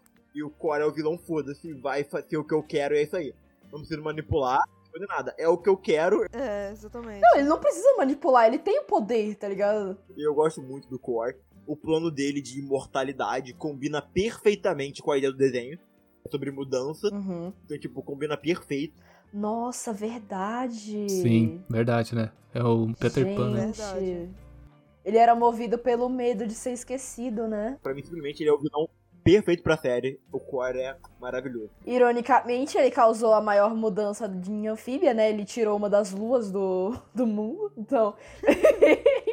O mar de tá fudidaço agora. ah, o mar de. Mas assim, falando assim, da finale, tipo assim, aquele All In que durou 48 episódios. 48 episódios, 48 episódios. Queria, mano, 48 Qual episódios. foi a parte favorita de vocês? Ai, cara, tantas. Posso responder com sim? cara, assim, a animação da, da batalha, assim, sim- é simplesmente sensacional. E tem o finalzinho lá, ela falando com a entidade da- das três gemas. Também muito bom. Não, mas eu tô falando de All In, tô falando de All In. No, no episódio final ainda. É, ok, então, All In. É o penúltimo episódio. Ah, deixa eu ver. Cara, a cena da batalha. A, a cena da batalha é quando tá tocando Blackpink. Que inclusive tem aquela transição da Anne pra Sasha. Nossa, sim! Muito bom. Quando eu vi aquilo, eu falei, uhum, top. Esse storyboard é muito bom. Se não ganhar o N ano que vem, Cara, eu, vou, eu vou ficar. A animação das. Cara, o, o cachê inteiro daquele episódio foi gasto no Blackpink e na animação da mão da, da Darcy. Foi. Aquela cena que fica a mão mexendo assim, jogando Age of Empires com os, os bichinhos lá. muito disso, cara. Eu ri muito desse Age of Empires. Referência maravilhosa. Mas, cara, mano, a cena da luta. Não tem como. Se tu quer ter um vilão foda, ele tem que lutar com foice. Eu gostei mais da luta da Sasha do que a luta da, da, da Anne. Muito Eu legal. também, eu também. Eu tenho dois momentos favoritos em All In. Eu tenho a luta da Sasha, eh, não, não a luta da Sasha, mas o momento que ela se levanta com a espada e grita que ela não é aquela pessoa mais. E eu tenho o momento da carta da, da Leaf. Eu chorei balde essa cena. Uma das partes que mais me marcou foi quando começou a tocar Blackpink, que eu, eu não, eu não esperava. É uma coisa inusitada tocar As If It Were Last da Blackpink no desenho da Disney. Logo depois aparece assim, rapidinho, no fundo, a Pepper Ann, que é de um desenho que eu assistia quando era criança. Ana Pimentinha, galera. Aí eu assistia e fiquei, caramba, nossa, me pegou assim, eu até parei assim, falei, nossa, me ganhou já. Não, e por que que tem a Ana Pimentinha lá? Por causa que acho que foi uma inspiração do Matt, né? Quando... Foi, foi, ele já falou que foi uma inspiração. Sabe uma coisa que ninguém fala direito do All-In? É a cena que os Planters, eles estão lutando contra a garça. Nossa, sim.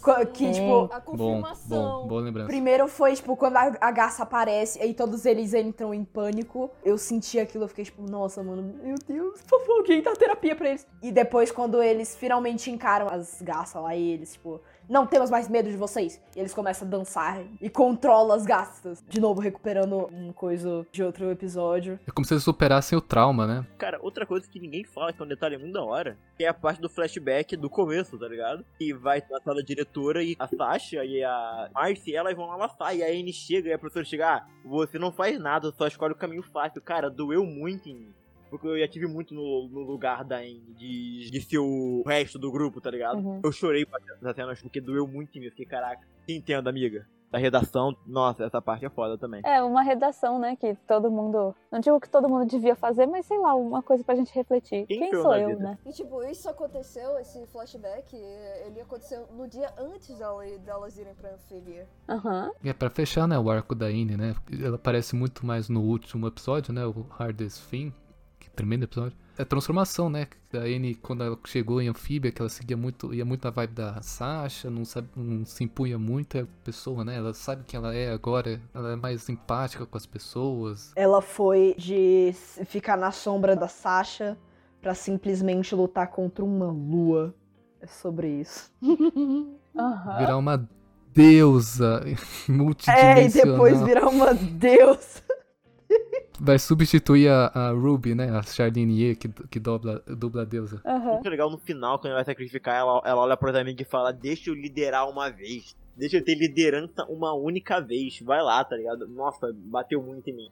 E esse bagulho da Deus também, cara. Mano, ela, ela só quer uma folguinha, podemos culpá-la? Na mesma situação que ela. Simples assim. Exatamente. Imagina como vai ser a situação quando, quando a Anne fizer lá o- os 91. 91 anos. Como que vai ser, velho? E vou contar uma coisa pra vocês. Vocês querem ouvir uma, uma história engraçada? KKK. Eu já sinto legal, cara. A Anne, que não é a Anne. Porque ela morreu. E tem isso, né? A Amy... Temos agora mais uma comparação à Casa Coruja, né? Finalmente, Hunter e ele são clones. Antes do clone, lembra que eu mencionei que que a gente ficou marcado lá no True Colors, que matou a, a Marcy, né? Agora, realmente, a Disney matou uma pessoa em, em tela. Pois é, né? Sim, reviveu, mas tipo assim. é- Tu viu a personagem principal de um desenho da Disney. Gente, vocês podem ver a progressão, né? Uma criança quase morre, aí a outra foi empalada, e aí teve que morrer de verdade. Realmente é uma evolução. Palmas, palmas, Matt, pelo empenho em tentar matar uma criança na tela. A introdução da- das meninas com as formas de calamidade foi muito legal. É um visual inspirado naquelas garotas mágicas de Rayheart. É um desenho do, Sim, dos anos eu vi 90, um anime. Ele, ele falou que é isso. nisso. A cena da luta delas, depois a Anne lá com a entidade lá, a entidade oferecer pra ela ser uma deusa, isso é muito coisa de anime. Sim. Eu já vi isso num outro anime que eu gosto muito. A Nen já falou que no episódio anterior, tipo, gastou todo o orçamento só no tecladinho, né, na mãozinha no teclado. Essa mãozinha de teclado também é muito coisa de anime. É a coisa mais anime que aconteceu comigo. Se alguém chegasse pra mim e perguntar por que, que você quer seguir pra animação, eu mostro aquela cena, cara. O desenho começou com uma garota presa no mundo de sapos e terminou com, sei lá. terminou nisso. Deuses. Então, né? Vocês já pararam pra pensar que tudo começou com uma criancinha que deu uma cabeçada lá no, no balanço. E aí a história termina com uma delas virando uma deusa. Sim. Pra uma coisa que começou super despretensiosa, aí você olha, tipo, meu Deus, mas como é que chegou Cara, nisso? tem uma boa metáfora pra, pra mudança que o desenho mostra, tá ligado? Uma coisa mínima que cai uma mudança gigantesca. É, a mensagem de anfíbia no geral é uma mensagem muito bonita desse negócio de, tipo, o mundo, a vida muda, basicamente. Você não pode, tipo, impedir. Você pode tentar, mas você nunca vai conseguir impedir a mudança. O que você pode fazer é, tipo, abraçar a mudança e ir se adaptando conforme as coisas vão mudando. Que, assim, coisas incríveis podem vir pra você. Você pode perder amizades, você pode perder contato, mas coisas melhores virão. E assim, é triste, é, você perde uma amizade, perde contato, perde o seu lar, por exemplo, às vezes você se muda pra um outro lugar.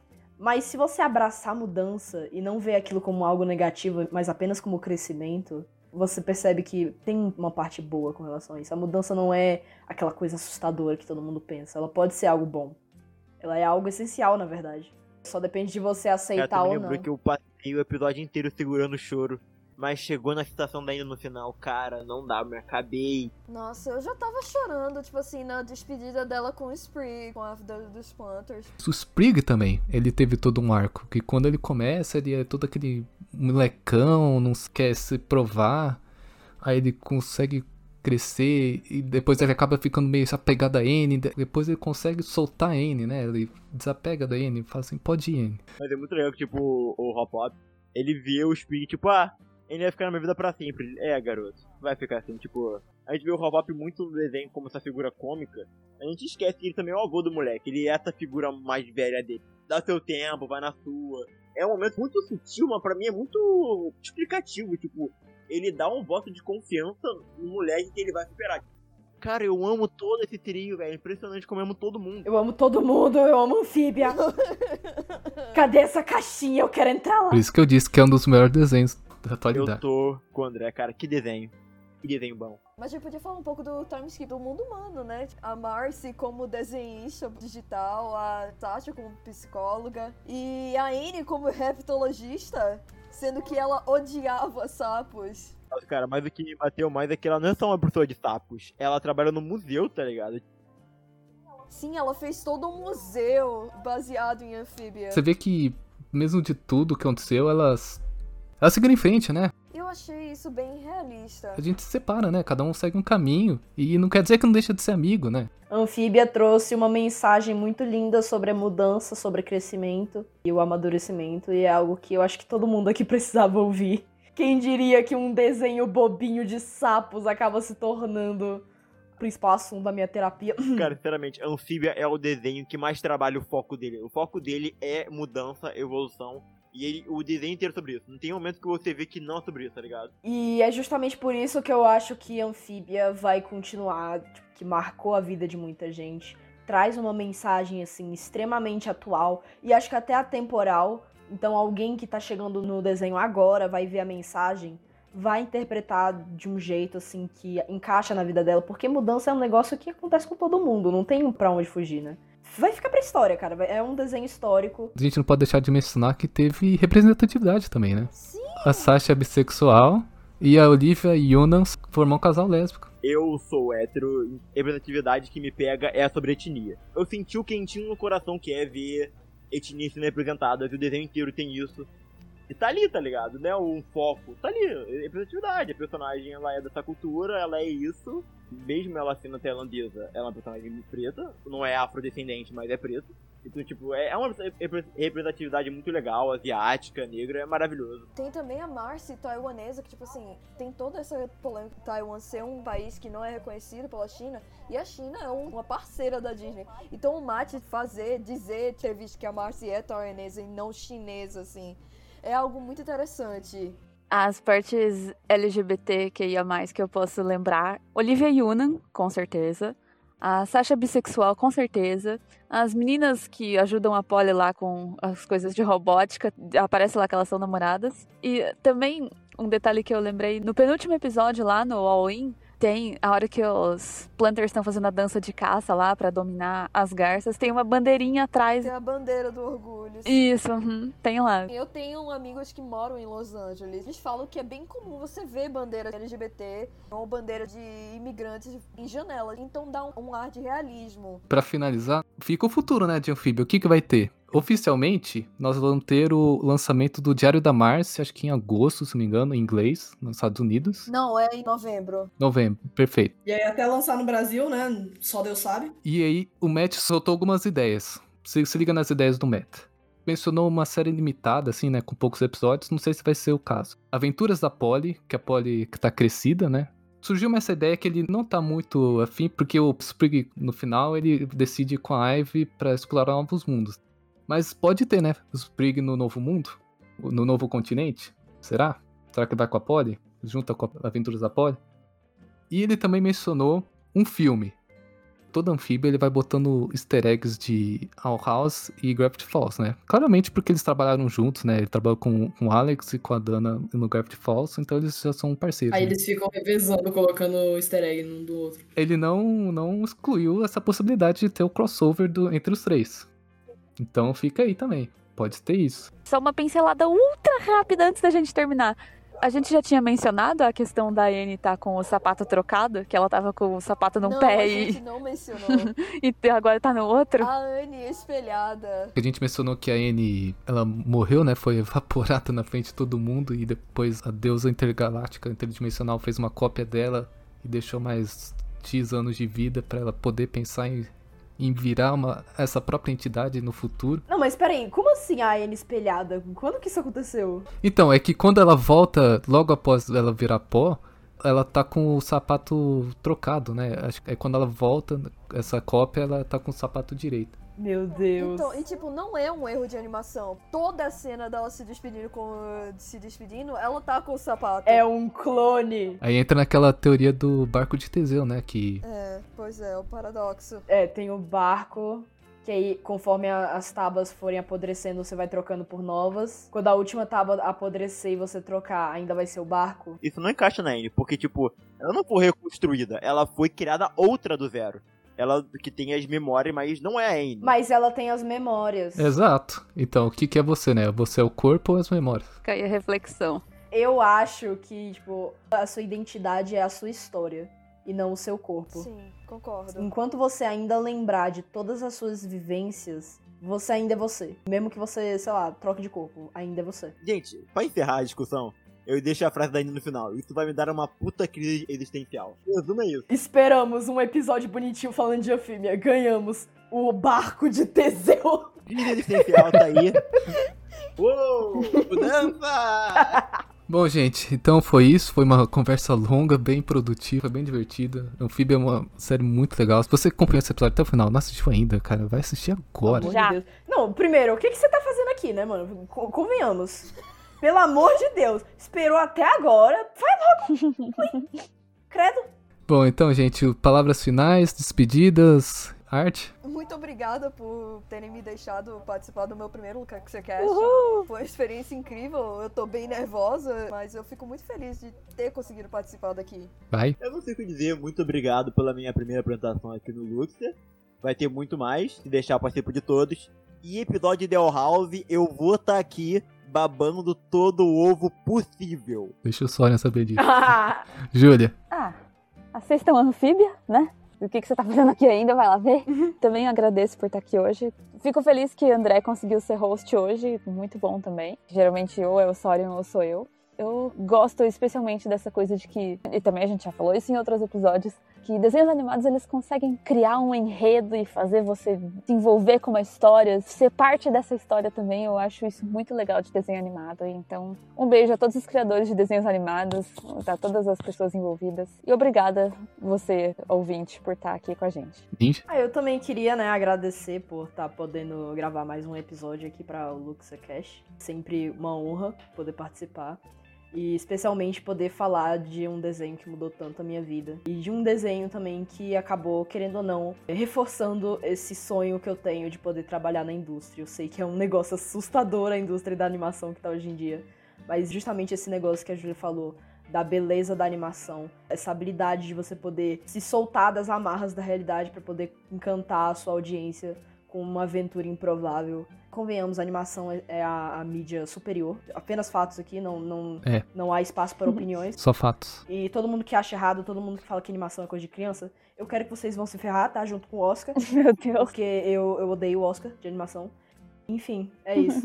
Um beijo. Assistam mais animação, gente. Valorizem a animação, porque é uma mídia que dá trabalho, mas é uma mídia muito bonita. E André? Eu agradeço aqui por ser o host desse episódio de Anfíbias, falar desse desenho tão legal, tão marcante, assim. Realmente, eu, eu repito e digo, é um marco, assim. É um dos melhores desenhos dos últimos anos. Se, você- se alguém tem preconceito com animação, pode mandar Anfíbia pra ele que ele vai gostar. E é isso, né? Se vocês quiserem me encontrar nas redes sociais, eu sou arroba ANDVilca. A gente pode se divulgar? Pode fazer as publi aqui, publi das gatas? Uia! Ah, pode. Pode, claro. Me sigam no Twitter, A-R-T-Y-F-U-L-S-T-A-R, Artificial. Meu Deus. Eu não tenho a mentalidade pra soletrar, gente. Se vocês quiserem me achar nas redes sociais, Twitter e Instagram é arroba ninja underline a underline furry. Me sigam também. Todas as minhas redes sociais são Caio com C, C-O-N-C, Caio com C, que é meu nome artístico. E é isso aí, gente. Se divulga aí, Júlia. As redes sociais estão todas embaixo. Sigam a Luxa no arroba LuxaSubs. E é isso. Bom, então, gente, muito obrigado. Até o próximo episódio e compartilhem. Tchau, gente. Não esquece de compartilhar. Até mais. Beijo de luz. Tchau. Tchau.